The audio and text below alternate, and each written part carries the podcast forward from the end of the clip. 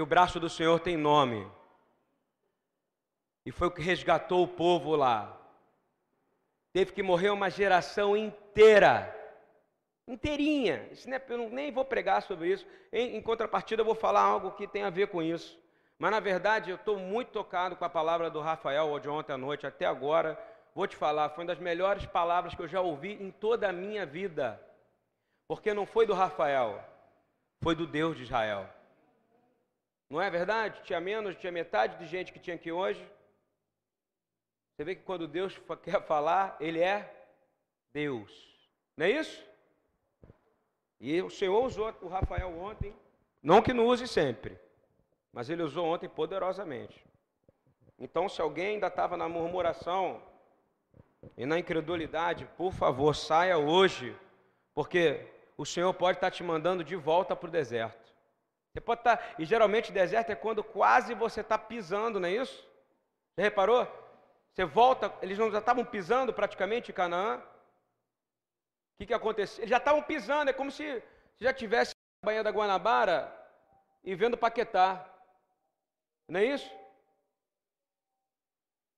Ou então vendo aquela ilha ali do, da Marinha, ali, a ilha fiscal, toda iluminada. Não é isso? Está chegando. Tá, tá, tá, tá, tá, tá, tá, né? Lá vindo de Niterói, muita gente lá do outro lado, né? Aí está vindo, tá, tá, tá, tá, tá. Aí sabe o que o senhor fala? Ah, está quase chegando, mas você é incrédulo. Volta e eu ainda vou afundar o seu navio. Não é isso? Não é isso que está escrito? Buscou um a um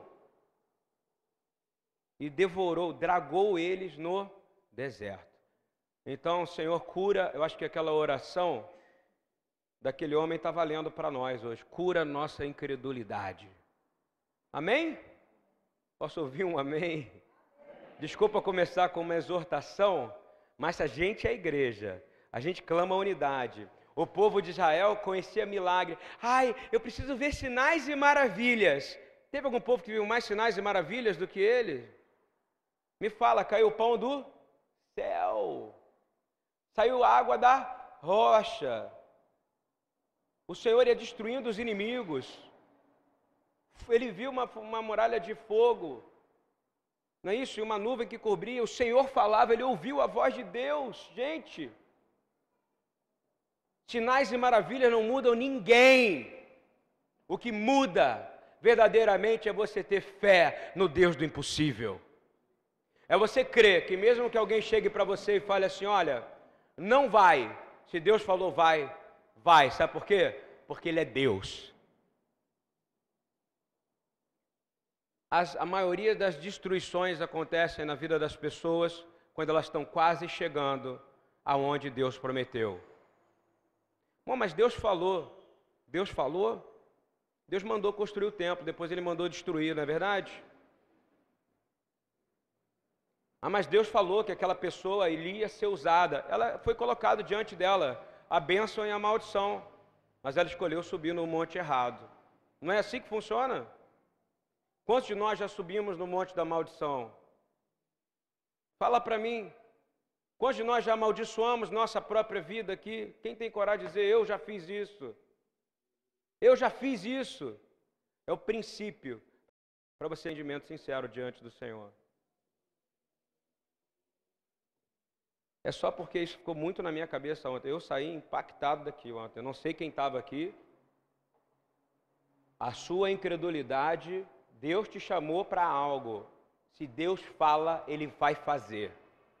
Quem atrapalha é você. Você é o Darth Vader da sua vida, entendeu? Você é o seu inimigo, você é o esqueleto, não tem o He-Man, o esqueleto? Você é o seu, você é o seu antagonista em 99% das vezes. E você vai botar a culpa sempre em alguém. Não é isso que vai acontecer? Ah, não, porque foram as circunstâncias. Circunstância, meu irmão, foi você que não conseguiu prevalecer. Você foi os dez espias. A palavra de hoje é, é focada por pedido do Rabino Eduardo em Shabeav. Uau, ele está falando uma coisa que eu nunca ouvi falar. Que bom.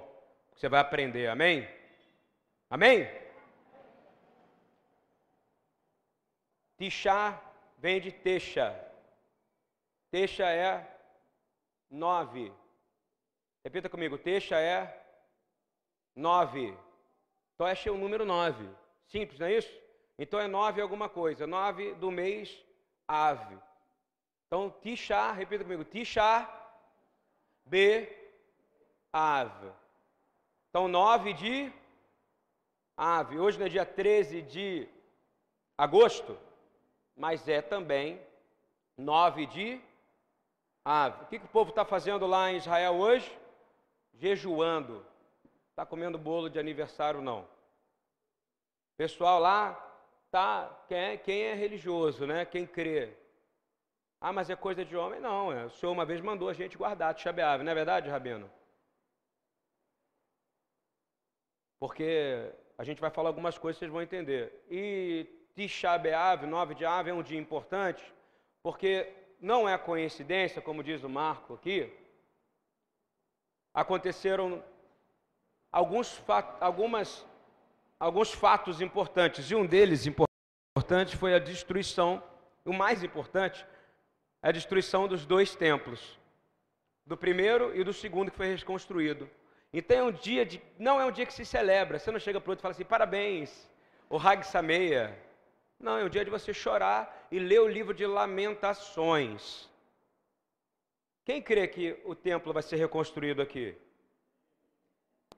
Amém? Mas ele teve que ser destruído, não é verdade? Para ser reconstruído? E essa, essa destruição, ela tem um motivo profético. Vocês concordam comigo ou não? 100%, né? E eu tenho entendido que muita gente não entende o sentido de sionista, sabe? O Rabino Eduardo fez uma palavra dizendo sionistas, graças a Deus. Há um tempo atrás eu tinha feito outra falando que todo cristão é sionista. Mas eu cheguei à conclusão, depois da quantidade de mensagem que eu recebi, e das perguntas e das coisas que pouca gente entende que é Sião. Então, como é que vai entender templo? Não é verdade? Cá entre nós. Né? Sião, ele vem da palavra, Sião em hebraico é Sion. Aqui a gente canta aqui, Kimit Sion. Vamos cantar para todo mundo ver. Kimit Sion Tetsetorah. Kimit Sion Tetsetorah. Kimit Sion.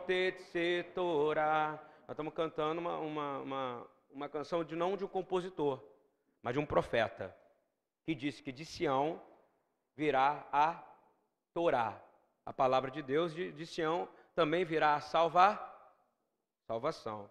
Bom, Sião significa Sion, e sabe o que significa Sion? Significa cume. Alguém sabe o que é cume? É o que está no alto do, do monte, não é isso? Cume. Eu queria que vocês abrissem, por favor, a gente vai ler muita, muita referência bíblica, fica afiado aí na sua Bíblia. É um estudo. Marca ela, porque você vai sair daqui sionista hoje, graças a Deus, amém? E vai sa sair daqui entendendo Moriá, entendendo todo esse quesito que é importante. Salmo 87 diz que o Senhor ama as portas de. O Senhor ama as portas de de Sião, mais do que as habitações todas de Jacó. Gloriosas coisas se tem dito de ti, ó cidade de Deus. Eu fico vendo gente da igreja, quando eu falo isso, começa a bater palma, dá glórias a Deus, mas não entende verdadeiramente o que, que isso tem a ver com ele. Você concorda comigo ou não? Então, Sion significa cume, concorda comigo? De algum lugar, não é? De algum lugar. E olha como é que Deus muda todas as histórias, quando Ele quer, da maneira que Ele quer, e Ele determina nome do jeito que Ele quer, e Ele faz quem Ele quer, Ele levanta quem Ele quer, e Ele derruba quem Ele quer, porque Ele é Deus. Olha só, a palavra Sião aparece 150 vezes a palavra Jerusalém mais de 500 vezes. Mas Sião aparece 150 vezes. No sentido militar, a palavra Tion significa fortificação. Ok? Sion significa fortificar. Com sentido geográfico, significa o quê? Cume. Jerusalém fica onde, hein? Em cima. A gente fala que vai sempre subir para Jerusalém, que eu aprendi desde pequenininho com o Rabino Eduardo, quando eu era criança, quando ele me ensinava a Torá. Ele sempre falou que a gente subia.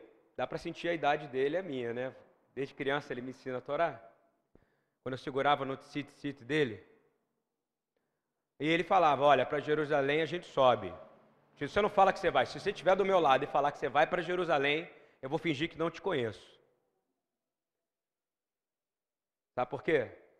Você vai para Jerusalém, você vai subir, amém? E eu quero declarar que todos vocês vão subir para Jerusalém. E vão passar a eternidade em Jerusalém. E em Sião, aleluia! Então repita comigo: eu vou subir para Jerusalém. Nunca mais você vai falar, eu vou para Jerusalém. Você vai dizer, eu vou sul. Porque para Jerusalém você. Para encontrar com quem? Entendeu ou não? É sempre o sentido de subir. Está entendendo mais ou menos? Estou tentando dar uma aula aqui, fugindo um pouco do meu estilo, né? Mas vamos lá, continuando. A palavra Sião, ela aparece a primeira vez em 2 Samuel 5, 7. Porém, Davi tomou a fortaleza de Sião. Que coisa doida, olha só, Sião não era de Israel ainda. Entende o que eu quero dizer ou não?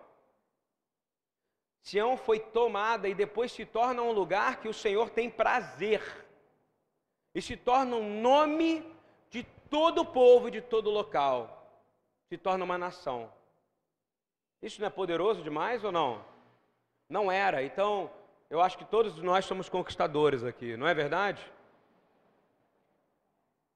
Se você ler isso agora, 1 Reis 8, 1, por favor.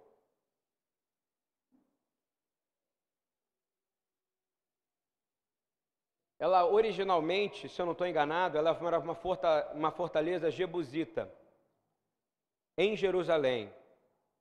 Ou seja, era um lugar de, de, de, conflitos. Como você tem hoje lugares de conflito lá? Por exemplo, o, tem gente que chega assim, ah, eu vou lá Nazaré, eu vou lá ver onde Jesus andou. Não vai entrar, não é verdade? Vai entrar se for acompanhado com segurança, eu vou a Hebron, vou ver o túmulo do patriarca. Não vai entrar, porque é um lugar de conflito.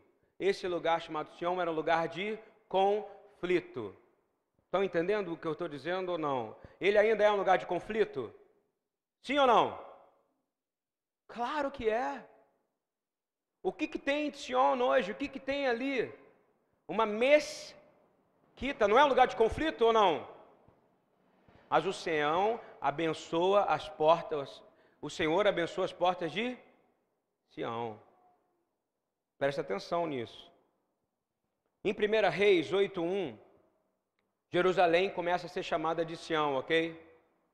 Vamos ler comigo. Então congregou Salomão os anciãos de Israel e todos os cabeças das tribos, os chefes dos pais dos filhos de Israel, diante de si em Jerusalém, para fazer subir a arca de aliança do Senhor da cidade de Davi, que é Sião. Estão começando a entender ou não?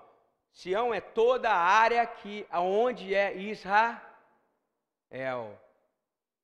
De Sião virá Sião é Jerusalém, ok?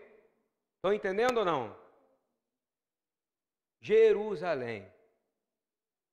Porém, Yeshua, se você é sionista, se você crê em Yeshua, você é sionista, como disse o Rabino. Se você é cristão, você é sionista. Se você coloca, você lê Romanos 11, fala todo Israel será salvo e acha que isso será para você. Se você fala que de Sião virá salvação, se os versículos tocam o seu coração, você tem que entender que está falando exclusivamente para Israel. Especificamente de um lugar de conflito que tornará um lugar de bênção por toda a eternidade. Amém? No qual você vai tomar posse também desse lugar. Não é um lugar de conflito? O conflito vai acabar eternamente. Ninguém pode impedir isso. Salmos 2,6, por favor. Diz que eu, porém, ungi o meu rei sobre o meu santo monte de Sião. Ou seja, o Senhor começa a falar de Sião, de repente, de uma hora para outra, e começa a se tornar um lugar extremamente santificado. Foi de uma hora para outra? Hein? Não, tem uma história. Tem uma história. Salmos 48, 1 a 3. Grande é o Senhor, já cantamos isso aqui, né? Muito digno de louvor na cidade do nosso Deus, no seu Monte Santo. Formoso de sítio e alegria de toda a terra. É o Monte Sião sobre os lados do norte, a cidade do grande rei. Então, Sião é a cidade do grande Deus é conhecido nos seus palácios por um alto refúgio. Sião, então, é igual a Jerusalém, toda aquela região. Vamos lá. Salmos 48, 11 e 12. Marca aí, diz assim. Tudo que você marcar, você vai falar, o que está marcando hoje é porque eu vou sair com a camisa sionistas, graças a Deus, daqui. Ok? A gente está falando de Shabeav, destruição do templo. A gente precisa se situar aonde é o templo. Alegre-se o monte de. Alegrem-se as filhas de Judá por causa dos teus juízos. Rodeai Sião e cercai-a, contai as suas torres. Salmo 132, 13 a 18. Porque o Senhor escolheu a si então podem fazer mesquita, podem fazer o que quiser. Sião pertence ao Senhor. E Sião pertence a nós, amém? Você crê nisso? Sião pertence a você. Continuando. Desejou-a para sua habitação, dizendo: Este é o meu repouso para sempre. Ele só não escolheu, como ele disse, eu viverei para sempre em Sião. E Sião é Jerusalém Amém? Aqui habitarei, pois o desejei. Abençoarei abundantemente o seu mandamento, fartarei de pão os seus necessitados. Ou seja, haverá necessitados ali? Não. Também vestirei os seus sacerdotes de Yeshua, de salvação. E os seus santos saltarão de prazer. Vai saltar de prazer lá? Aleluia. Eu não sei o que é saltar. Eu quero começar a saltar de prazer aqui, minha amiga de dança. Eu vejo meu amigo lá, só. Quem quer saltar de prazer de verdade? Saltar de prazer. Os teus santos saltarão de prazer. Ali farei brotar a força de Davi. Preparei uma lâmpada para o meu ungido. Glória a Deus. Olha que coisa linda. Vestirei os seus inimigos de vergonha, mas sobre ele florescerá a sua coroa. Fique imaginando aquele, aquela coroa de espinhos sendo florescida, não é verdade? Com ouro, com toda a riqueza da terra, dos céus. Imagina isso ou não? A palavra diz isso. Salmo 125, 1. Esse aqui a gente vai cantar junto. Os que confiam no Senhor são o quê? São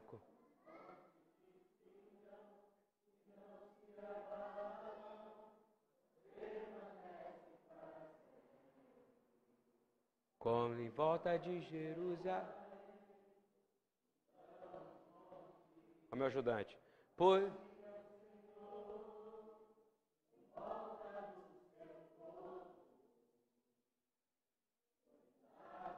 Pode ir, é lindo. Domínio em tuas mãos. Senhor é o Rei dos povos. Dá-me diante dele a terra. Joelhos ergam as mãos. O Senhor é Deus, Senhor é o Rei dos povos não dá.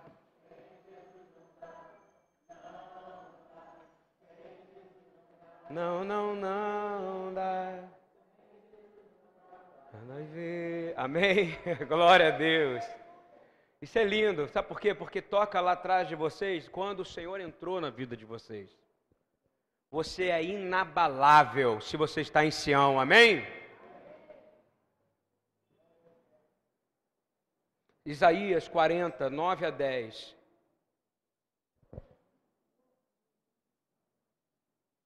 Sião, depois pelos profetas, ela, ela foi evoluindo. Evoluindo. Eu já falei que o, pro, o projeto de Deus é como um arquiteto perfeito. Não gosto de usar arquiteto, porque tem uma galera muito do mal que usa o nome arquiteto para chamar Deus. Diria que ele é o mega engenheiro perfeito, não é isso? Ele é o criador de todas as coisas. E tem umas coisas que eu vou falar hoje que talvez assustem um pouco. Porém, o plano, quando alguém começa, e eu já falei isso quando eu fui falar de Betsalel, que foi aquele que foi chamado por Moisés, que era a sombra de Deus, e, e ele foi arquiteto, ele arquitetou o templo. Falei até com a Raquel, que tinha aqui no Museu Betsalel, lá em Israel, não era? Que é um, museu, é um museu de arquitetura e de arte, talvez os mais bonitos que tem. É, tem um nome Betsaleu e leva o nome de Deus, que significa sombra de Deus. Esse, esse nosso Deus é perfeito. Então, o projeto de Deus, lá atrás, sempre é voltar para o começo. Porque existe uma eternidade antes, existe uma eternidade depois. A gente não consegue entender isso, porque a maravilhosidade a maravilhosa e assustadora presença de Deus na sua vida é que Ele pode no futuro voltar para o presente e continuar eterno. Amém? E é assim que Ele age. Então, Ele preparou esse lugar antes. Então, Ele está tomando de volta esse lugar. Você reparou? Davi vai lá e toma, não é isso? Aí o inimigo tenta tirar de volta. Mas o Senhor já escolheu que será perpetuamente naquele lugar. Assim como você é do Senhor perpetuamente. E aí ele revela depois, posteriormente a, a Davi, nos Salmos que a gente leu, em Isaías 40, o profeta já começa a declarar que toda a área, olha só, cidade de Jerusalém, a terra de Judá e o povo de Israel são representantes, representados como Sião. Ou seja, são a, estão na fortaleza. Vamos lá, tu, ó Sião. Isaías 40, 9 a 10. Que anuncias boas novas sobe a um monte alto. Agora está falando que Sião como povo, ok? Ele não, nenhum monte sobe no monte. Você concorda comigo? Quem sobe no monte? O povo. Então você é sionista, amém? Tu, ó Jerusalém, que anuncia boas novas. Aí ele separou agora Sião como povo e Jerusalém como lugar. Estão entendendo ou não? Que anuncia boas novas, levanta a tua voz fortemente, levanta não temas, e diz a cidade de Judá: Eis, aqui está o vosso Deus. Então ele começa a dizer: Olha, Sião não é mais apenas um lugar, mas representa um povo. E Judá agora está representando um lugar e um povo, e está apresentando. Jerusalém representa um lugar e um povo, está dizendo: Jerusalém levanta a voz e diz para Judá que aqui está o vosso Deus. Aonde que está o nosso Deus, hein? Sião. Por que vocês estão virados para cá? Por que, que não é lá? Porque Sião é para lá.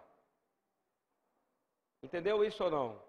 Pega a bússola e procura onde é que está Jerusalém para você ver. Não é por acaso, é profético. Continuando. Eis que o Senhor Deus virá com o poder e seu braço dominará por ele. Eis que seu galardão está com ele e o seu salário diante da sua face. Isaías 62, aí vai aumentando a revelação. 11 e 12. Eis que o Senhor fez ouvir até as extremidades da terra, ou seja, todos os lugares da terra ouviram. Dizei a filha de Sião: Eis que vem a tua salvação. Agora ele está falando de Jerusalém. Quem é filha de Sião? Jerusalém. Olha só, está entendendo isso ou não? Como é que ele usa Sião como ele quer? Uma hora como povo, outra como Jerusalém, outra vez filha de Sião. Sião então é maior que Jerusalém. Preste atenção. Eis que vem a tua salvação, eis que com ele vem o seu galardão e a sua obra diante dele. Quem é a salvação? Quem é a salvação? Ele. E Charmalião, povo santo. Quem é povo santo aqui? É só Israel ou vocês? Todas as nações que foram colocadas como povo por causa do sangue do Cordeiro de Deus. Povo santo remido do Senhor, olha só a palavra remido. E tu serás chamadas procurada, a cidade não desamparada. Voltou a falar de Jerusalém outra vez.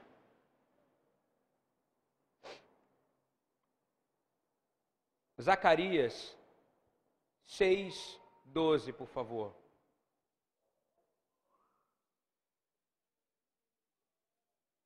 Assim diz o Senhor dos Exércitos: Eis que o homem cujo nome é renovo, ele brotará do seu lugar e edificará o templo do Senhor. Comecei a falar de templo, não comecei a falar, porque o templo do Senhor é onde? Em si?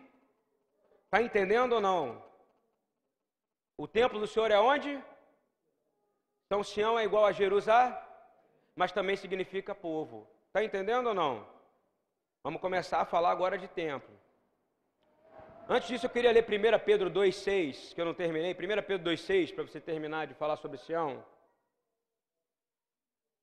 Diz assim: Eis que põe em Sião uma pedra angular, eleita e preciosa, e quem nela crer não será de modo algum envergonhado. Amém? Vamos pular agora, Zacarias 6, 12, 15. Assim diz o Senhor dos Exércitos: Eis que o homem cujo nome é renovo, ele brotará no seu lugar e edificará o templo do Senhor. Ele mesmo edificará o templo do Senhor. Então, quem pela ordem de quem é edificado o templo do Senhor? Pelo Senhor, por aquele que foi escolhido pelo Senhor. Todas as vezes que o templo foi construído, e agora a terceira que vai ser construída de novo, quem foi por ordem de quem? Do Senhor, do Senhor. Continuando, assentar-se-á no seu trono e dominará Agora ele já está falando da eternidade. Olha só como é que ele fala de todos os tempos. Ele falou, vou fazer, vou montar, mas agora eu estou falando da eternidade agora. Agora ele não está falando mais de reino, é um reino espiritual e físico nesse momento. Ele diz: E será sacerdote do seu trono, e conselho de paz haverá entre ambos os ofícios. Ofícios é ministério, ok? Ofício é ministério. E estas Coroas serão para Ellen e para Tobias e para Gedaías. Voltou a falar de novo presente. Isso é bonito, né, do profeta, né? Ele fala presente, ele vai no futuro e vai na eternidade. Isso não é, isso, só o profético pode fazer isso. Continuando. Como um memorial no templo do Senhor. E aqueles que estão longe virão. Você está longe? Está vindo já. Você está subindo para Jerusalém, amém? Você está subindo para Sião. Está escrito aqui. Aqueles que estão longe virão. E também está falando da parte de exílio. Serve para o exílio, serve para você. Isso não é bonito demais ou não? Peregrino. Você não é peregrino? Você não é estrangeiro aqui? Olha só, e aqueles que estão longe virão e edificarão no templo do Senhor, e vós sabereis que o Senhor dos exércitos me tem enviado a vós. E isto sucederá sim, se diligentemente ouvirdes a voz do Senhor vosso Deus. Então, o que, que vai te levar para Sião? A voz do Senhor. Ponto. E você ter o quê? Olha aqui o recado que está escrito em Pedro: Eis que ponho em Sião uma pedra angular, que também foi dito por Isaías. E você acha em Ezequiel algo parecido, que diz: eleita e preciosa, e quem nela crer não será. Se você crer, meu irmão, a sua herança é ser chamado de Sião, amém?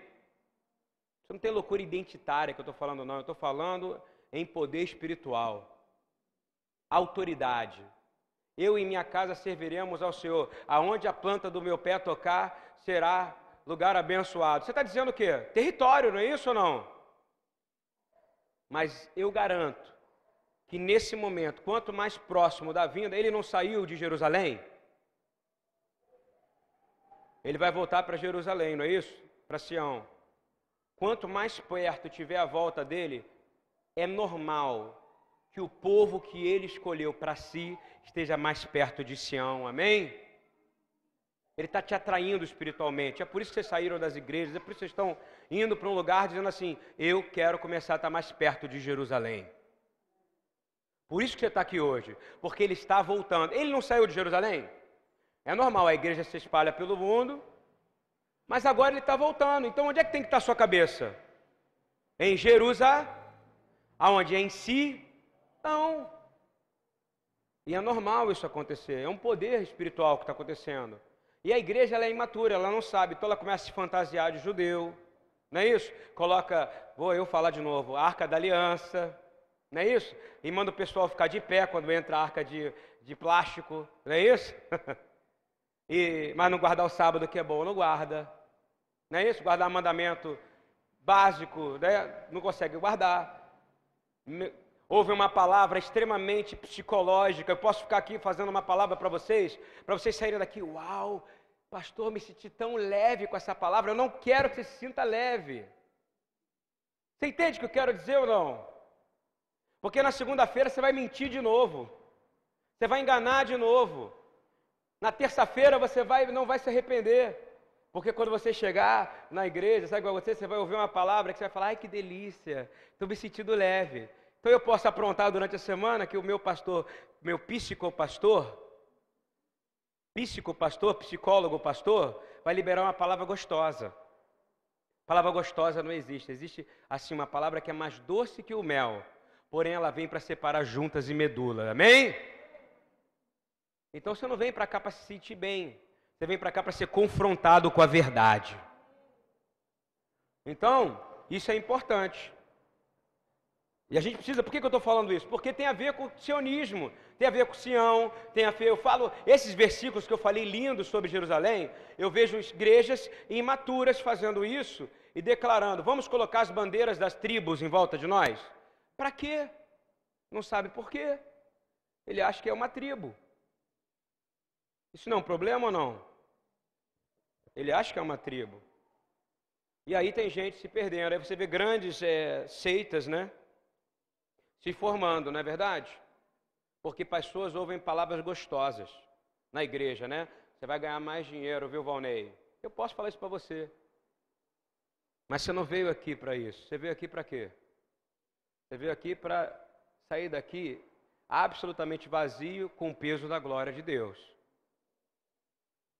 Nosso Deus não é um Deus de troca. Isaías 28, 16, por favor.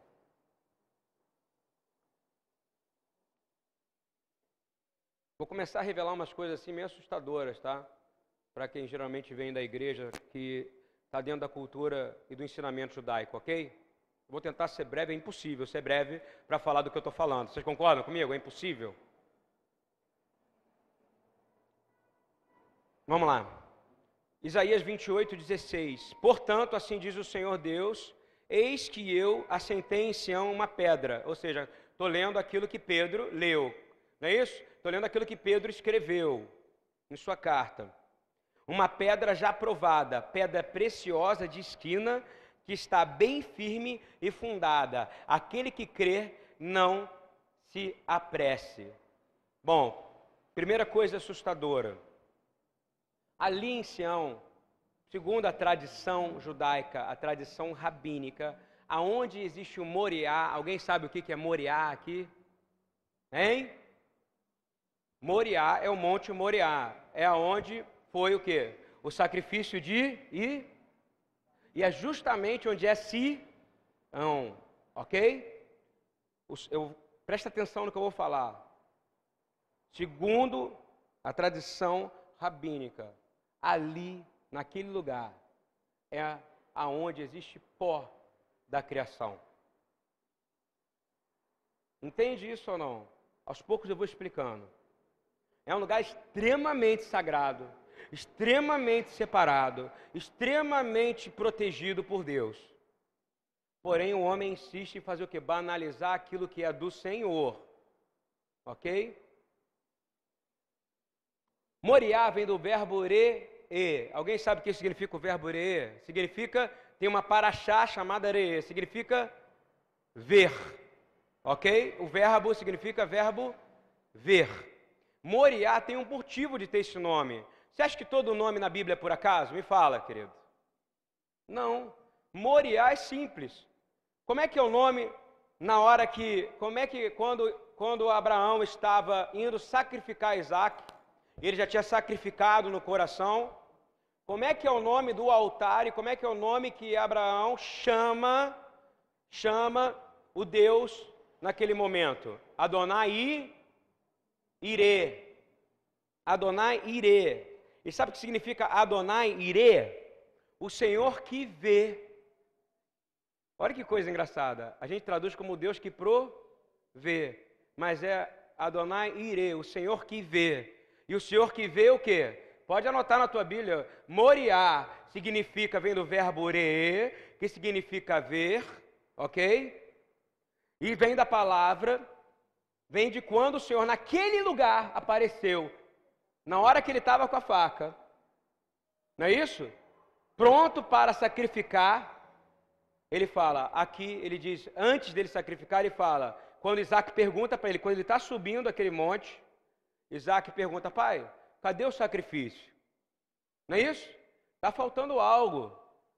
Aí ele fala, Adonai, repita comigo, Adonai Ire, mais conhecido no meio pentecostal como Jeová Jireh. Não é assim?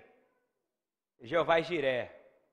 Mas é Adonai Adonai Ire. Agora, o Senhor não é o, o Senhor, o, o Senhor proverá, não. O Senhor que vê as tuas necessidades. E aí passa os anos, é que nem o português de Portugal virou carioquês, não é isso ou não? Um monte se chama o Monte da Vista. Por quê? Porque ali Deus foi chamado do Deus que vê, Adonai Ire. Amém? Então lá é Moriá, o monte que se. Ou seja, um monte que Deus está sempre olhando. Porque a hora que começar o ataque para destruir aquele lugar, o que, que vai acontecer? toca chofar, toca tudo e ele volta. Amém?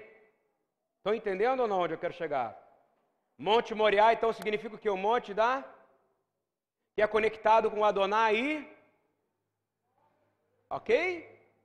Estou tentando ensinar algo para vocês que é interessante, né? Avançando. achar aqui que é muita anotação, gente. Ora aí. ok, voltando, tal. Amém. Continuando. Então, algumas coisas aconteceram nove de ave que começam a, a nos mostrar um sentido poderoso. A gente já entendeu que Sião é importante, não é isso ou não? que Sião é um lugar, que Sião pode ser Jerusalém, que Sião pode ser o povo, entende? Que os profetas chamaram de povo, chamaram de lugar, e era um monte onde era dominado em um lugar de conflito físico, mas um lugar de paz eterna.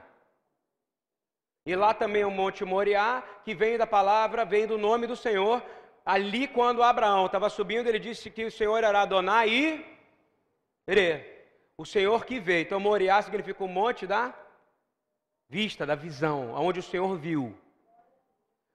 E Adonai Ire significa o Deus que vê as minhas necessidades. Ok? Uma das coisas que a gente fala, e a destruição do templo é conectada dentro do judaísmo como a destruição de Sião. Presta atenção, o templo então também é conectado com Sião. Então o templo também é Sião. Estão entendendo? Então nesse dia, posso dizer entre aspas, é lembrado a destruição de Sião. É um dia triste por isso. Você imagina você chegar para um povo no lugar onde Deus falava e falar que aquilo foi destruído por causa da desobediência deles, hein? Isso não vai doer em você? Isso tem que doer em nós, porque nós também somos povo. Estão entendendo ou não? Então, em nove de ave é um lugar que dói para todos nós. É um lugar no tempo que tem que ser lembrado. E algumas coisas acontecem. E uma das palavras que é dita é a seguinte: repita comigo, aquele que não chorar, pode repetir, vamos repetir para acordar, aquele que não chorar pela destruição de Sião, não dançará em sua eternidade. Isso aí é dito constantemente. Então você precisa chorar pela destruição para se alegrar na eternidade com Sião. Ok? Você precisa saber, né? Lembra? Lembre-se de Amaleque. Não tem isso na Bíblia? Lembre-se, porque senão o diabo daqui a pouco, sabe o que ele faz? Ele faz com o que tem acontecido com muitas igrejas, que falam que foi uma, que foi uma lenda, né? Muitas igrejas acham que é uma lenda a Inquisição, que é uma lenda o Holocausto, não é verdade? Ah, não aconteceu, isso não foi do jeito que está mostrando, não. Aquilo foi uma obra cinematográfica. Você acha que não tem gente que pensa isso? Aconteceu. E é por isso que a gente tem que chorar. A gente não pode sorrir disso. A gente não pode é, passar em branco com isso. Para que a gente possa também compartilhar da alegria da reconstrução de Sião. Amém? O que, que aconteceu? Vamos lá. Um, a gente está lendo a Paraxá, Devarim, a gente, a gente já, tá, já passou, a gente já está indo para a recapitulação de toda a Torá, então a gente conhece bem a história. Então, a primeira coisa que se lembra no, no, no dia de Tisha B'Av é o dia que o Senhor decretou que o povo que não entrasse, o povo, ou seja, os espias, aqueles que não, aqueles que falaram, olha, nós não cremos, nós não cremos que Canaã é do Senhor, nós queremos voltar para o Egito. É o dia que celebra a incredulidade do povo. A primeiro, primeira celebração de Shabeav é essa. É o povo que foi destruído no deserto. Eles choram por isso. Eram parentes dele, não é isso ou não? Você não ia chorar, mesmo se fosse por desobediência? Eles foram uma, ouviram a voz do outro, dizendo: pô, lá tem gigantes. O Rafael deu aula sobre isso na sexta-feira. Chega um cara aqui e fala: não vai ali agora no Tuiuti porque está cheio de gigante. Aí o outro fala: eu falo que você pode ir porque Deus está lá. Ah, meu irmão, vai começar uma briga aqui, não vai? Igual eu fui numa igreja outro dia que tinha dois vasos. Eu nunca tinha visto. Já vi encontro de vasos? Eu nunca tinha visto. Eu tentei entender o que era encontro de vasos. imaginei um vaso vindo, batendo no outro. Achei uma coisa meio desenho animado. Desculpa, a cabeça da gente não entende essa coisa. Depois eu fui entender que vaso é o profeta, não é isso? E aí tinha um encontro de vaso. Aí um levantou aqui: Eis que te digo, e te falo. Ou seja, vai falar aquilo que o cara quer ouvir, concorda comigo? Eis que te digo que te falo, que tu ouvirás o que eu te direi, que esta varoa é para você. Aí levanta um outro vaso lá atrás. Não é encontro de vaso? Aí o vaso levanta. Não! não! Eis que eu te digo que eu sou Deus, e o que está com ele não é Deus. E que te digo que o vaso não é ele, não é ela, mas é aquela ali, que é a minha filha. E aí levanta o terceiro vaso lá atrás. Eis que te digo que te falo. No final está um monte de vaso falando. Ou seja, meu Deus do céu. Geralmente, quem está. Geralmente, eu não estou de, de, é, destruindo a cultura pentecostal. Pelo contrário, eu sou pentecostal. Quem me conhece sabe que eu sou reteté. Mas há uma cultura neopentecostal de banalizar neopentecostal de banalizar a palavra profética séria. Ela ouve uma palavra séria. Deus é um Deus que não fala coisas fáceis. Você concorda comigo ou não?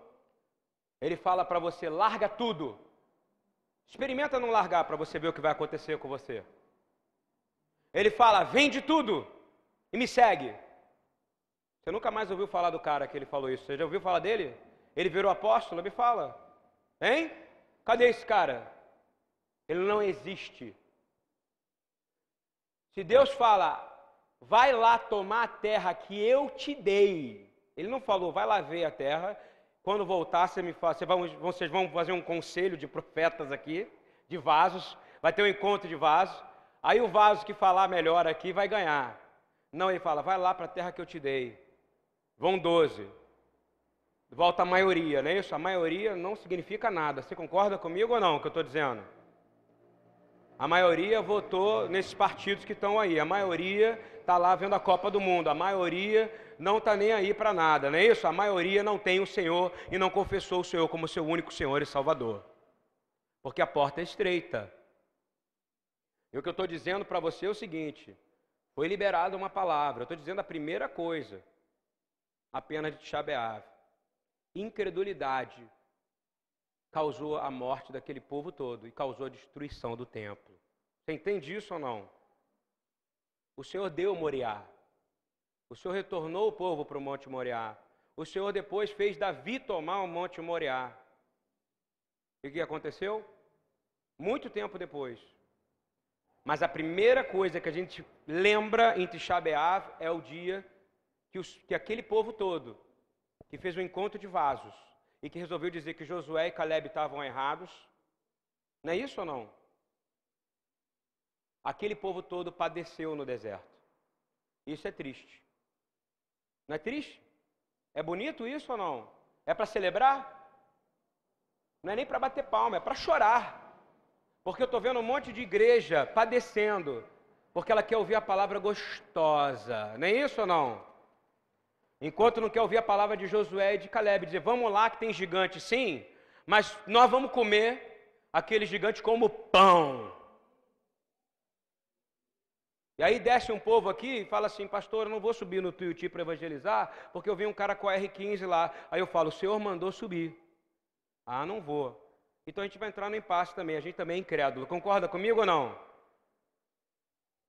Ah, não, mas tem que ter ordem de decência. Não é isso? Não é assim que é na igreja? Quando te convém, tem ordem e decência, não é isso? Tem que ter, tem que conver a palavra de Deus. Então, qual é a primeira coisa que a gente lembra de Shabeav? Quando o povo não creu que Canaã era o lugar separado para o Senhor. Amém? Entenderam então a primeira coisa que se lembra hoje com tristeza? É isso. Canaã também poderia se dizer Sião, porque estava separando o povo de Sião. Voltando, pausa, pausa, pausa, pausa, pausa. Olha que coisa interessante. Abraão, um iraquiano. Abraão é iraquiano, não é verdade? Ele vem do Iraque. É um problema do judeu achar, eu. Porque Israel ele só existe porque Deus falou que era para ir. Porque senão Abraão não era nada. Deus chega para um cara que mora no Iraque, um arameu errante, em Ur dos Caldeus, Iraque, tá? É como chegasse você e falasse assim: olha, o cara mora no Iraque. De vez em quando, tem que lembrar disso. O Asher Treita, de vez em quando, chama todo mundo da igreja dele, que só tem judeu, e bota todo mundo assim no chão e exorta todo mundo. Fala assim: olha só, Israel pertence a todas as nações da terra. Estão entendendo ou não? Porque senão entra arrogância judaica. Você entende isso? Nós, Israel não existe. Israel é a maior prova de que Deus existe. Porque a nação dada pela Bíblia a um cara que saiu do Iraque, a um homem que saiu do Iraque, do Iraque, porque eu sou filho de Abraão. Então tá, se você só fala por terra, então você é iraquiano, você não é de Israel. Entendeu que loucura é essa ou não?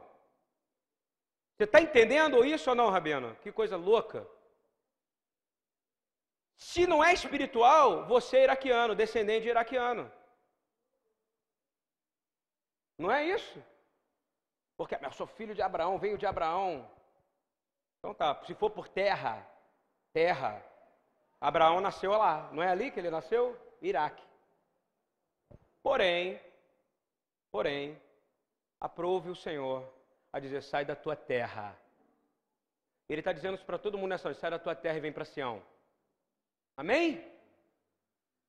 Você está tá só com o pezinho aqui só ainda, porque você não tem um fé do tamanho do grão de mostarda, nem eu.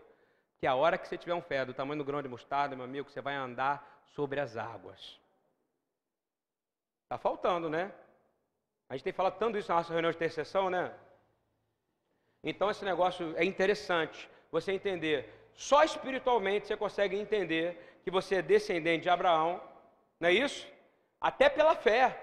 E você pode falar de Israel, porque Israel é absolutamente um lugar onde foi feita a vontade de Deus, assim na terra como no céu e vice-versa. Amém? Senão seria apenas Abraão. Você estaria orando, olhando para o Iraque, mas espiritualmente. Isso o Asher faz para baixar a bola do judeu. O judeu rapidamente ele consegue fazer o quê? Ele tem muito orgulho, não é verdade, Rabino? Sobre isso. Então ele baixa a bola, porque também a igreja tem muito orgulho de muita coisa e tem que baixar a bola. Não é isso? É, é uma coisa reversa, né?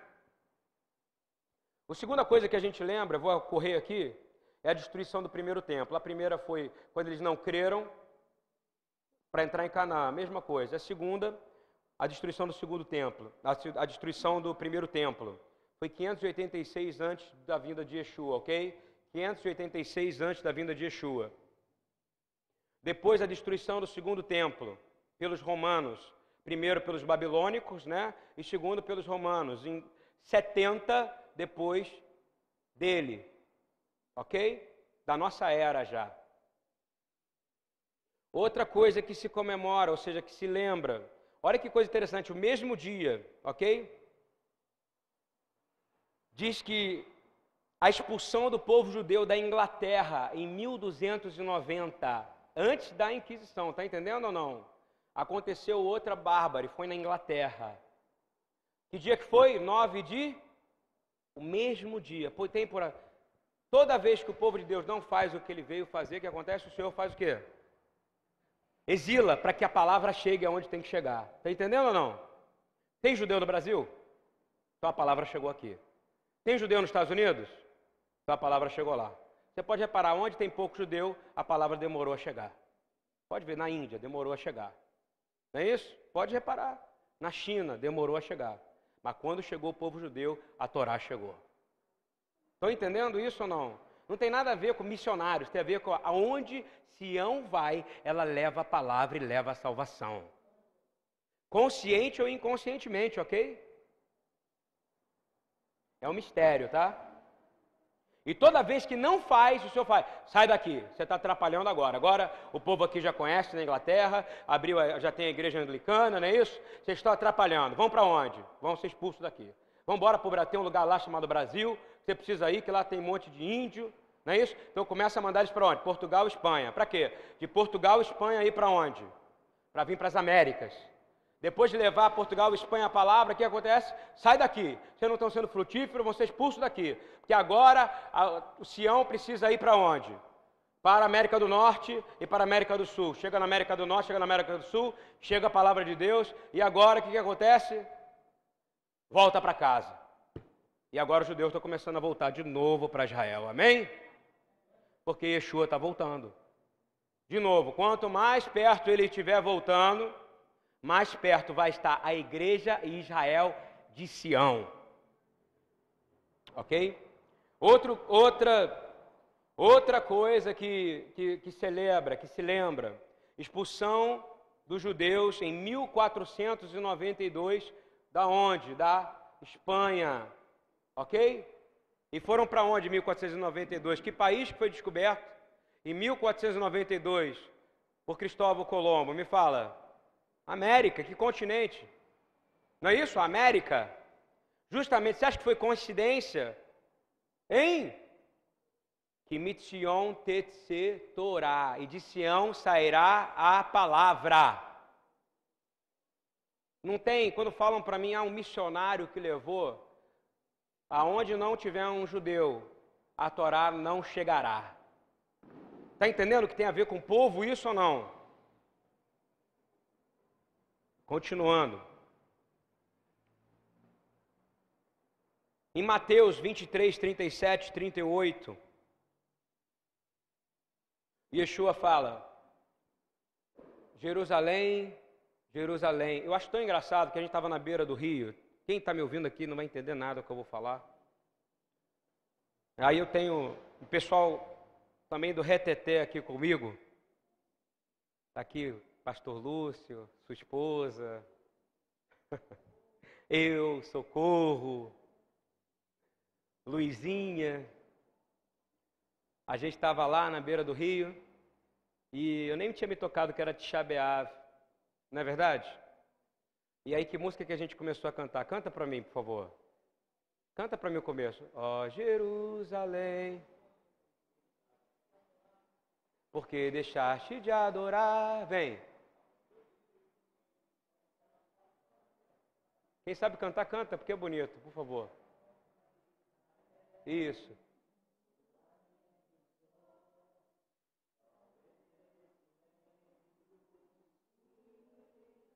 Continua, continua. Chora. Olha só. Não tem a ver com isso? Ama ao teu Deus e Ele te do inimigo te libertará. A gente não sabia que era Tishabeável, né? Mas o Espírito de Deus já sabia que era. Amém? E a gente estava na beira do rio dizendo isso. Tem música mais propícia do que essa? Olha o que eu acabei de dizer. Aqueles que não chorarem com Sião não terão parte em sua alegria. Deus é fiel, não é, gente? É que ninguém sabe porque não estava lá, mas só a gente sabe o que a gente viveu, não foi? Naquele momento. Glória a Deus, não é verdade? E aí Yeshua fala: Jerusalém, Jerusalém, que matas os profetas e apedrejas os que te são enviados. Quantas vezes quis eu ajuntar os teus filhos, como galinha junto os seus pintinhos, debaixo das asas, e tu não quiseste. Eis que a vossa casa vai ficar-vos deserta. Olha para esses profe... o, o princípio profético. Não respeita a voz profética. Não frutifica. Que, que o Senhor faz? Espalha, ok? Espalha. Quando uma igreja começa a não dar fruto, o que, que o Senhor vai fazer com ela? Ele vai acabar com ela. Você pode reparar. Basta a BTY começar a parar de dar fruto. O que, que o senhor vai fazer com ela? Ele fala assim, ó. Vai ter, tem gente aqui que tem potencial para dar, não tem? Deus vai, vai separar. Esse é o princípio. Mateus 24, 1 e 2. Diz assim: E quando Yeshua ia saindo do templo, aproximaram-se dele os seus discípulos para lhe mostrarem a estrutura do templo. Ou seja, uau, olha o tamanho desse templo, Yeshua, como se ele não conhecesse, não é verdade? Não era assim? Olha o templo, que demais, olha a estrutura desse templo. Falando para ele, né? Jesus disse também: Não vedes todo esse templo aqui? Olha tudo isso aqui que vocês construíram. Ele só faltou dizer, porque eu mandei. Não é verdade ou não? Pai me deu ordem eu dei ordem para construir. E também vou dar uma ordem agora que vai assustar vocês. Não vedes tudo isso? Em verdade vos digo que não ficará aqui pedra sobre pedra. Eu vou falar uma coisa para você. Não ficou pedra sobre pedra, ok? Não ficou pedra sobre pedra mesmo. Foi destruído a ponto de ter sido aplainado depois uma área, ok? Pelos romanos, aplainado. A palavra de Yeshua, ela se cumpre, primeiro porque ele é o Senhor, ele tem o título de Deus. Depois, porque ele é o maior profeta que já existiu, ele profetizou. E que tinha que acontecer, para que Israel fosse cumprir Zacarias 12, que era aí o que? Ser espalhado para todas as nações, não é isso? Continuando. O primeiro e o segundo templo, ambos foram, olha essa característica que eu vou dar para vocês, ambos foram destruídos e queimados. Repita comigo: o templo foi destruído e queimado. Queimado. Não é a característica dos fins dos tempos, vai vir fogo, não é isso? Vai consumir tudo. Diz assim: por forças imperiais que ocupavam Jerusalém. Ué, lugar de confronto, não é isso que eu falei? Lugar de confronto. Em ambos eventos foram sobre, em ambos eventos foram sobre sofrimento demais. Primeiro porque o povo ficou com medo, porque Deus não ia falar mais. Você concorda? Não tem templo. Como é que ele vai falar? Olha a limitação dos homens. Entende o que eu quero dizer? Se tornou por 400 anos, se você contar de Malaquias até até Mateus, né, quando for do período até a vinda de Yeshua, você tem mais ou menos 400 anos. Por 400 anos o homem se acomodou. Se acomodou. E a gente está dois mil anos também se acomodando. Se acomodando. Se acomodando. Eu quero dizer, você não precisa de vir à igreja para Deus falar com você. Olha só que eu estou tendo coragem de te dizer. Mas em compensação você precisa congregar para mostrar quem é você no corpo de Cristo. Estão entendendo isso ou não? Porque se você não congregar, se você não sair lá da sua casa, você não vai conseguir vir aqui, porque para o mundo, o mundo não vai saber seu padrão, mas a igreja vai conhecer, vai dizer, pô, esse aqui é meu irmão, esse aqui é meu irmão, não é isso? Você às vezes não tem essa sensação aqui, que você quando está na igreja, você parece que está bem no meio dos seus irmãos? Se você não tem, você não tem Espírito Santo, ok? Se você falar, ah, esse cara aqui eu não gosto, daquele ali eu não quero falar. Você é uma pessoa sem o Espírito Santo, ok? Ah, não quero ouvir o que esse pastor tem para me dizer, não. Não tem Espírito Santo. Você tem que vir aqui para o que der e para o que vier, não é isso? Claro que tudo com muito amor, carinho, não é isso? Porém, não tem essa de não gostei. Ah, não gosto de conversar com aquela pessoa. Isso é coisa de filho de Deus, gente? Hein? Não é não. Israel padeceu por isso, porque ela, de um certo ponto, ela falou: não, é meu Deus, é meu isso, é meu aquilo, não é isso? Por isso que eu acho, de tempos em tempos, bota todo mundo na frente e fala. Ele tem um livro chamado Do Iraque ao Armagedon. Vocês entenderam agora porque o título é Do Iraque ao Armagedon. Não é isso? Do Iraque ao Armagedon. Ele explica grande parte de coisas relacionadas a isso. Não é traduzido ainda. Gostaria muito de poder traduzir esse livro. Muito porque iria mostrar para a igreja brasileira a importância de olhar para Sião, como eu estou falando agora. Ok? Abriu o Talmud, no primeiro, na primeira destruição do templo, eles fazem uma pergunta. O Talmud é um compêndio de estudos de rabinos, ok?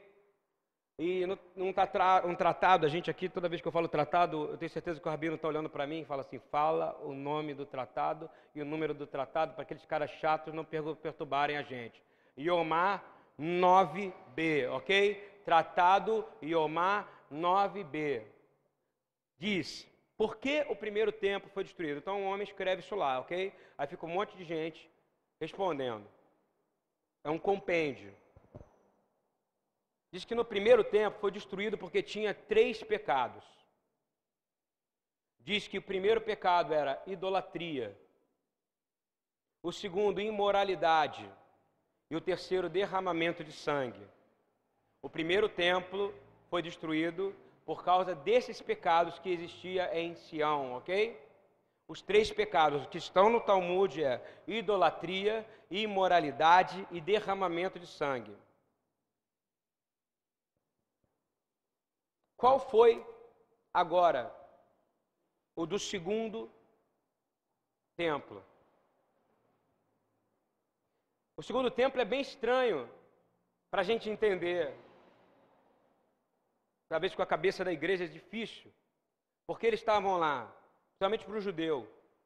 Eles estavam estudando a Torá, eles eram Torá Shomer, guardando a Torá por 400 anos ali, sem entrar um profeta como Malaquias, ou como Oséias, ou como Amós, eles estavam se aprofundando na palavra, ok? Era um período, se você for pegar tratados, existe o tratado Sanhedrin, que é o tratado do Sinédrio, é maravilhoso. Você vê pérolas ali que a gente cita constantemente aqui quando a gente estuda. Eles estavam guardando os mandamentos, você acredita? Lutando para guardar o mandamento. Aqueles homens estavam brigando entre seus partidos para guardar mandamento. Quem guardava mais, mais ou menos assim, está entendendo? Eu guardo dessa maneira, eu acredito na vida eterna, não é isso? Eu acredito na ressurreição, eu já não acredito. A discussão era muito mais teológica do que profética. O teológico estava matando o profético. Quando o teológico mata o profético, o templo é destruído. Isso vale para nós. Você não é templo do Espírito Santo? Se o teológico mata o profético, o templo é destruído. Guardou isso ou não? Isso não é o que está acontecendo na igreja hoje? A teologia romano-cristã reformada. E tem gente que vai ouvir isso, vai ficar com raiva de mim, mas é verdade. A teologia reformada, ela vem da onde? de Roma, ela é uma reforma de Roma. Por isso que a restaurada é melhor, porque ela conecta você diretamente com Jerusalém, com Sião. Então, uma coisa reformada, que nem você faz uma, uma reforma aqui, você vai saber que você entrou na igreja, não é isso? Mas se eu restauro ela completamente, eu, eu, você não vai nem saber mais onde você vai entrar. Não é isso? Ela tem que tirar todas as vestes que ela tem erradas. E o que estava acontecendo era isso. Naquela época eles estavam com a teologia muito afiada, tanto é que eles tinham a, a ousadia de discutir com o próprio Yeshua, não é isso? De igual para igual. De leis e mandamentos, inclusive de halahá, de tradição. Só que não era isso que o Senhor queria naquele momento, ele queria o profético de volta. E o que aconteceu? Por que, que o templo foi destruído? Porque Deus já não falava mais dentro do templo. Deus começou a falar no deserto.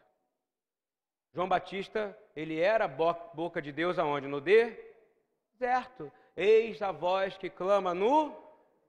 Ou seja, por que, que Deus não falava mais lá? Porque tinha adultério no templo.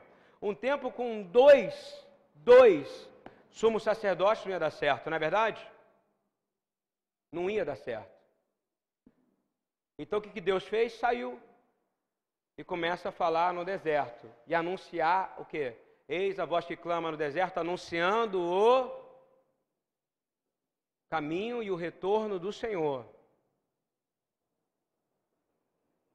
Então diz que a segunda causa chama-se Nat Rinam, que significa ódio da graça. Eles não tinham amor à graça. Você está entendendo isso?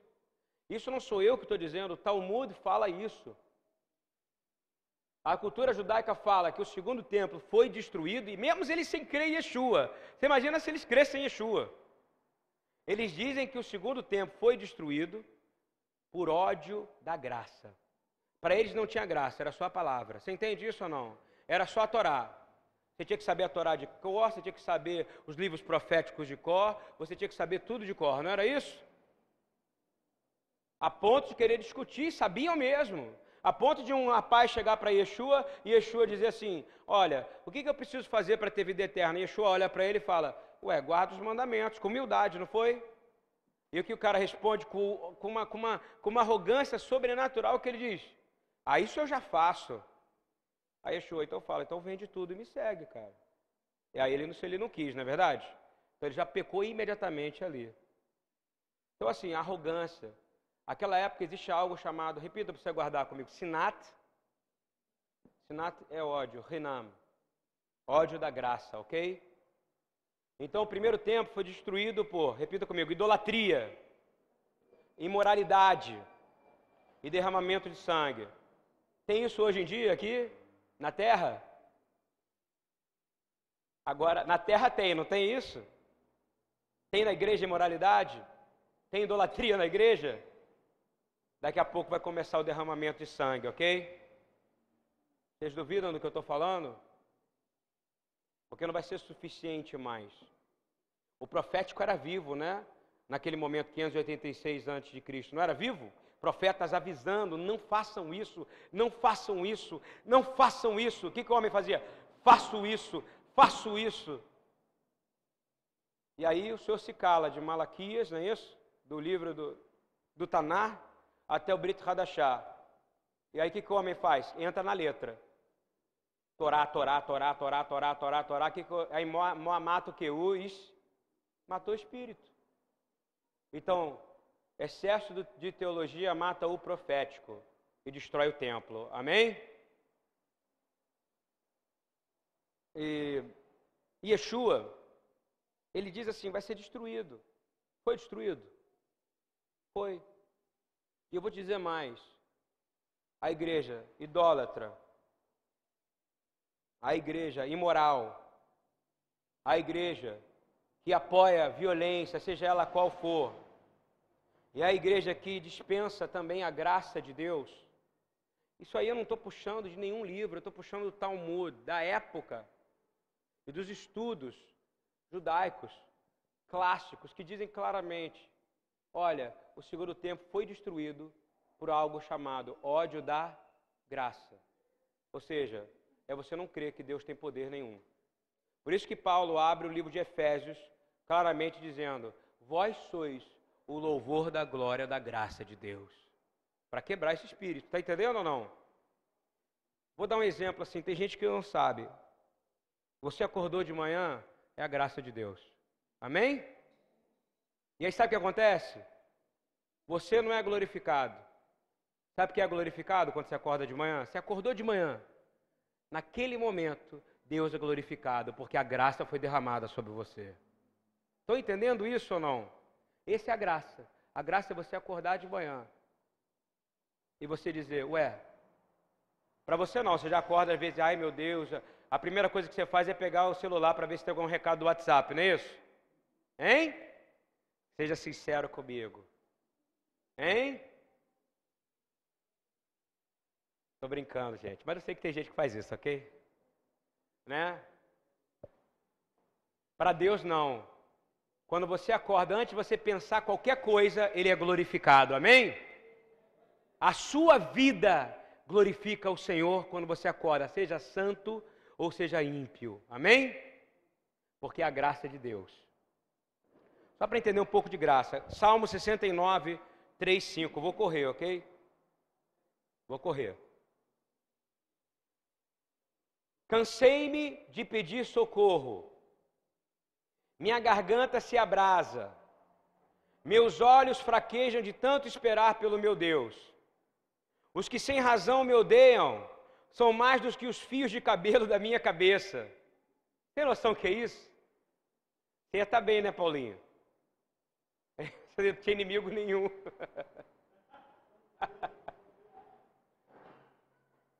Você também, você está bem com pouco inimigo, né?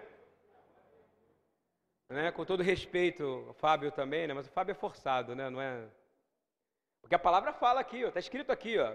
Os que sem razão me odeiam são mais do que os fios de cabelo da minha cabeça. É por isso que eu creio que Yeshua era cabeludo e barbudo. Ele era mega cabeludo. Você concorda comigo ou não? Davi também. Porque muita gente odeia ele, não é verdade? E muita gente odiou eu acho que ele é tipo a Daiane, assim, cabeludo assim. Né? Continuando. Muitos são os que me prejudicam sem motivo, muitos os que procuram destruir-me. Sou forçado a devolver o que não roubei. Imagina você ser forçado a devolver o que você não roubou. Tu bem sabes que fui insensato, ó Deus, a minha culpa não te é encoberta. profeticamente, não estamos vivendo um tempo áureo profético aqui em Davi? Profeticamente, esse salmo descreve claramente o sofrimento de Israel, ok? Claramente, dizendo o exílio, a total restauração, como é que estava acontecendo. Poxa, o povo entrava lá e obrigava Israel a devolver o que não roubou. O povo entrava lá e falava: Eu te odeio. Ele não sabe por quê, e até hoje numa luta de Olimpíada, o, cara de Israel vai cumprimentar, vai cumprimentar o outro, não é isso? O cara do Egito. Não foi, não foi isso que aconteceu essa semana? Ele foi cumprimentar, o que, que o egípcio fez? E tinha um monte de gente que aplaudiu. Ódio sem causa, não é isso? Não, tem causa sim. Deus falou que isso ia acontecer, não falou? Odeiam. Mas no final, eu acho que Israel está aprendendo isso. Você vê que aquele cara não se abalou. Aprender a ser rejeitado. Não é isso? No meio de uma competição, numa transmissão mundial, você vai cumprimentar o cara, o cara não te cumprimenta. Parece é uma, primeiro que é uma imaturidade enorme, né, do egípcio. Ou seja, o diabo é imaturo, não é isso ou não? Imaturo. É que nem você pegar ali, eu entro na criança agora e falar, pastor, ele roubou minha caneta.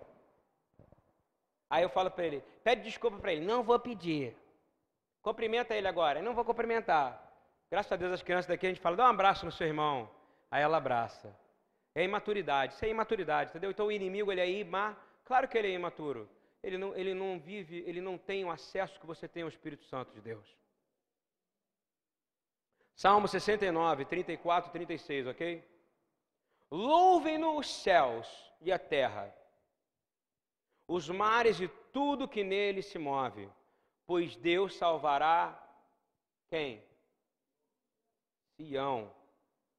e reconstruirá as cidades de Judá. Então o povo ali viverá e tomará posse da terra.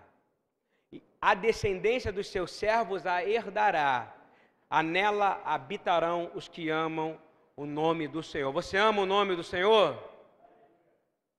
Então você vai habitar nessa terra. Você crê nisso ou não? Você tem que amar o nome do Senhor. Isso não tem que ser algo. João 2,17 cita esse salmo. Você acredita nisso? João 2,17. Diz assim: e os, e quando, quando Yeshua ele pega a cinta, né, o chicote, e bate naqueles que estavam fazendo mercadoria, ele cita exatamente esse Salmo 69, ok? Ele diz assim, em João 2,17 diz: os, os seus discípulos lembraram-se do que está escrito: O zelo da tua casa me devorou. Vamos ler agora isso no Salmo, Salmo 69, 8 a 9. Yeshua, até na hora que ele está ali, fazendo a lei pela força, não é isso ou não? Ele lembra do Salmo. Eles citam, eles lembram o Salmo. Ele, ele, ele olha e fala: Olha só o que, que ele está fazendo, gente. Até isso é profético. Olha o que diz. Isso vale para você. Sou um estrangeiro para os meus irmãos. Quantos aqui se sentem estrangeiro com seus irmãos? Levantar o braço. Quem sabe o Senhor, pela sua sinceridade, vai tocar os seus irmãos nessa noite. Sou estrangeiro, meu, meu irmão, eu não consigo conversar com meu irmão. Se eu deixar ele falar, ele vai acusar o tempo inteiro. Então eu deixo ele falar. Quando eu falo alguma coisa, ele fala: você é radical, você é ortodoxo, você é isso, você é aquilo. Então, bem-vindo ao clube, meus irmãos. Salmo 69, não é isso, Rabino Eduardo? Estrangeiro no meio dos seus irmãos. Um estranho até para os filhos da minha mãe. pois o zelo pela tua casa me consome.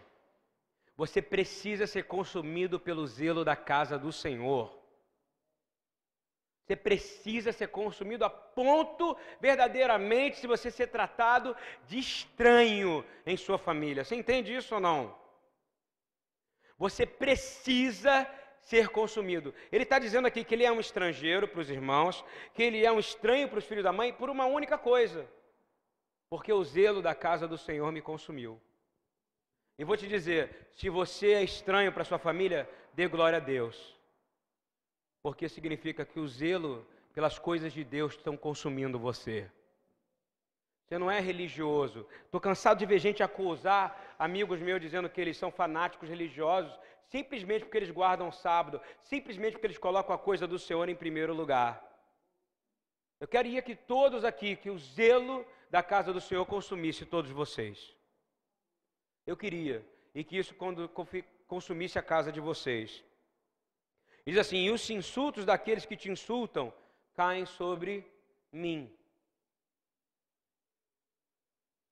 João 15, 25 fala a mesma coisa: disse: Odiaram-me sem razão. Aceita quando te odeiam. Está ouvindo o que eu quero dizer ou não? É um início de que você está certo. Olha que coisa louca. Quando começam a te odiar, é que você está no caminho certo, amém? Quando começam a te odiar, é que você está no caminho certo. O que, que Yeshua fala? E ele está te dando uma chance quando você é odiado. Qual é a chance? Poder orar pelos que te odeiam. Não é isso? Se você não tem inimigo, como é que você vai orar pelo teu inimigo? Me fala, meu irmão, como é que você vai cumprir o mandamento? Você pode cumprir o mandamento desse sem ter inimigo? Então você fala, amém, eu tenho inimigo, obrigado, Senhor. Ele me dá, uma, ele é um temendo carrapato na minha vida. Mas eu, porém, oro pela vida dele. Não é isso? Eu o abençoo no nome de Yeshua. Não sabe orar pelo inimigo? Diz assim: Eu abençoo no nome de Yeshua. Ele afronta a casa do Senhor, você vai dizer: Senhor, julga ele segundo os atos dele. Avançando, Salmo 69. Está acabando? Não, pulei, pulei, pulei, pulei. Vamos para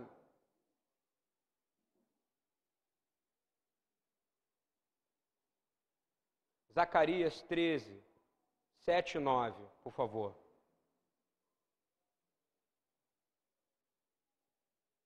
É o fundamento profético de tudo que eu falei. Olha, levante-se a espada contra o meu pastor. Quem é esse pastor? Hein? Ah, então levantou a espada contra ele. Tadinho, a gente vai sofrer, mas a palavra já foi clara. Vai levantar a espada. Ele vai levantar a espada de todos que estiverem do lado dele. Você está do lado de Yeshua? Então ele veio trazer a espada, não é isso? Ah, isso é bonito, mas você vai viver isso, você vai ser odiado, ok? Você vai ver, vai ter gente que vai te cuspir a cara. Porque isso precisa acontecer.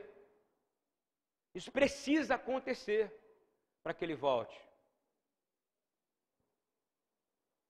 Levantaram a espada contra o meu pastor, contra o meu companheiro, declara o Senhor dos exércitos: fira o pastor, e as ovelhas se dispensarão, e voltarei a minha mão para os pequeninos. Pequeninos, ok? Dentro de uma visão meio que orgulhosa, judaica e soberba, mas que eu acho que tem um sentido, pequeninos, eles dizem que são as nações que vão ter acesso à Torá, ok? Ou seja, pequeninos são vocês, eu, aqueles que não vêm de raiz judaica, ou seja, não nasceram dentro do ambiente que ao oitavo dia foram apresentados segundo a lei de Moisés. Estão entendendo isso ou não? Continuando na terra toda, dois terços serão ceifados e morrerão, todavia a terça parte permanecerá, diz o Senhor. Colocarei essa terça parte no fogo e a refinarei como prata, e a purificarei como ouro, ela invocará o meu nome e eu lhe responderei. É o meu povo, direi a ela, e ela dirá: O Senhor é o meu Deus. Amém? Isso é para Israel, ok? Ponto. Isso é o pequenino e recebeu a bênção porque Israel foi espalhada. Né? Não falei lá atrás? Toda vez que eu via exílio, a Torá ia para outros lugares, não é isso? Você só tem acesso a Gênesis, ao livro de Gênesis, porque o Senhor mandou o povo judeu para as Américas.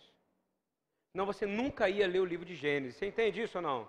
Que ele pega o maior de todos os judeus, que era Paulo, não é isso? Naquela época, extremamente é, religioso, extremamente ortodoxo, e faz dele o apóstolo dos judeus? Não, das nações, para que se cumprisse isso aqui, para que os pequeninos crescessem e se tornassem grandes. Está entendendo ou não?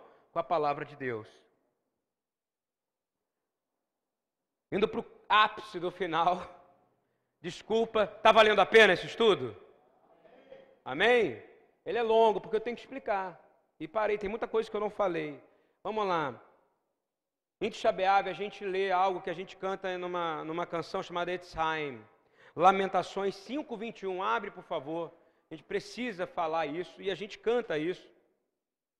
Eu não lembro como canta a melodia, não sei se o rabino lembra, eu só lembro do final que fala Rashveinu Adonai Elecha Pinachuvá. Aí o final diz Hadesh Hadeshameinu kikedem. É isso, Rabino? É isso mesmo ou não? Mais ou menos, né? Eu, eu acabei de cantar Lamentações 5, 21. Você sabia que doideira é esse? Olha o que, que tô, a gente canta sempre Lamentações 5, 21. Para lembrar disso, quando a gente quando, entrega a Torá, a gente fala Etzheim, árvore da vida que lembra a Torá, e que lembra Yeshua, e que lembra Moriá, e que lembra a criação, e que lembra tudo isso que eu falei, a gente também canta lamentações. Nesse momento, o povo judeu, ele entrou em jejum, ele só vai comer amanhã, quando, quando aparecer a primeira estrela. Você entende isso ou não? É tipo um kipur. E ele vai entregar o jejum comendo um ovo. Quem estava aqui na explicação de peça do Rafael? O ovo lembra o quê? A destruição do templo. O ovo no, na Páscoa lembra a destruição do templo. Mas sabe o que eles fazem? Molham o ovo em cinzas. E entregam o jejum, comendo o ovo com cinzas, para sentir o gosto da destruição. Para que nunca mais haja idolatria, imoralidade, sangue, para que não haja ódio da graça, mas ainda existe. Não é verdade ou não? E o que eu acabei de falar em hebraico, Hadeshameinu Kikedem, que isso é sempre cantado, eles levam a sério tudo isso que eu falei para vocês. Diz: restaura-nos para ti. Olha a sua restauração aí, gente. Restaura-nos para ti. Repete comigo: restaura-nos para ti. Senhor, para que voltemos. Quer voltar para casa? Diz assim: renova os nossos dias, como antigamente. Quer falar em hebraico? Então vamos falar em hebraico. Vai lá, Hadesh, que é renova, Yameino, vem de Yom, que é Yameino, que é dias, nossos dias, Yom, Yameino, renova, Hadesh, que é novo, Brit Hadashah, Hadash, novo, Hadesh, renova, Yameino, dias, nossos dias, que Kedem, como era antigamente. Amém? E quando é que isso vai acontecer? Queria que você se colocasse de pé para a gente terminar. Porque se você vai ouvir algo que você vai viver. E quando é que vai ser restaurado os dias como antigamente? Apocalipse 7, 13, 17. Então, um dos anciãos me perguntou. Presta atenção que a palavra, olha só, Hadeshameino Kikedem renova os meus dias como antigamente. Antigamente, ele não está lembrando do templo, não, ok? Ele está lembrando lá atrás da eternidade, na eternidade antes da criação. Ele está lembrando de quando o universo foi criado e o centro de todo o universo era Sião. Está entendendo ou não? Ele está dizendo: lembra, retorna, Senhor, renova os nossos dias como naquela época, quando o Senhor criou tudo e não havia pecado, quando o Senhor criou tudo e não havia dor, quando o Senhor criou tudo e não tinha doença, quando o Senhor criou tudo e nós vivíamos eternamente. Então, estou lendo agora Apocalipse, justamente esses dias. Então, um dos anciãos me perguntou: quem são esses que estão vestidos de branco? Repita, eu serei um deles. Será? Amém. De onde eles vêm? Eles estão vindo de São Cristóvão, eles estão vindo de São Gonçalo, estão vindo de Niterói, Santa Bárbara, estão vindo lá da, do Caju, estão vindo de todo lugar. E eles estão vindo de branco, acabou esse negócio de roupinha. Não é isso ou não? Quem são esses? Eu sou, dizia Nene, eu sou, Senhor. E ele disse: Estes são. Aí ele, aí ele Senhor, tu que sabes, aquela tipo daquela pergunta para Elias.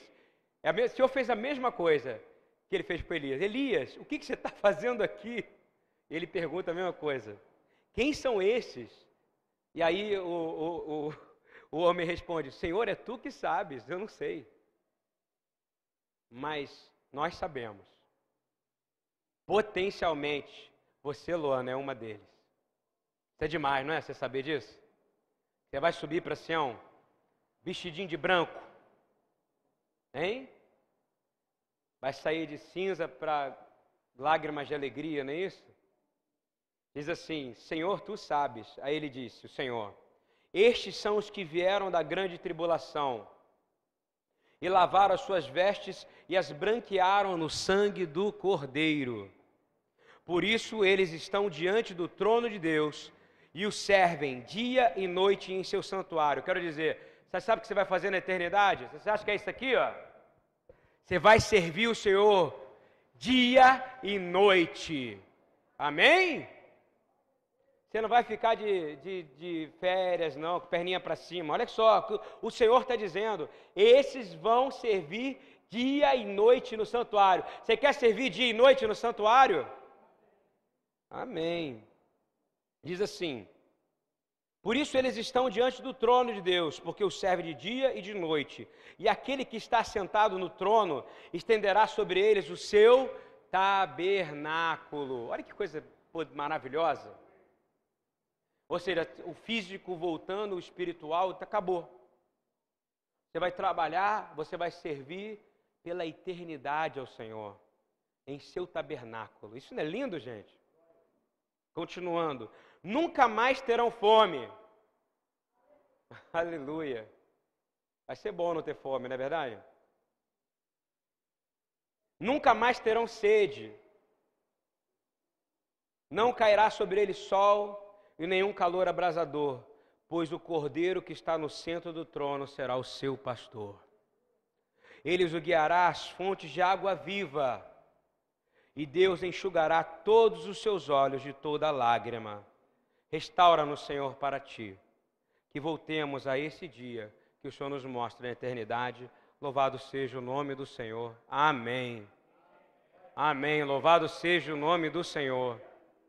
Glória a Deus. Vamos orar? Você não pode nem bater palma, você entende nesse momento? Você tem que sentir a tristeza. Olha que coisa que eu estou dizendo. Você tem uma esperança do que vai acontecer, não é isso? Mas a gente tem que comer ovo com cinza. Queria chamar a Gabriela aqui, se ela estiver aí, para ela cantar a música de, que a gente cantou na beira do rio. Eu quero que vocês cantem de verdade. Canta naquele microfone lá, que ele é melhor para isso aí.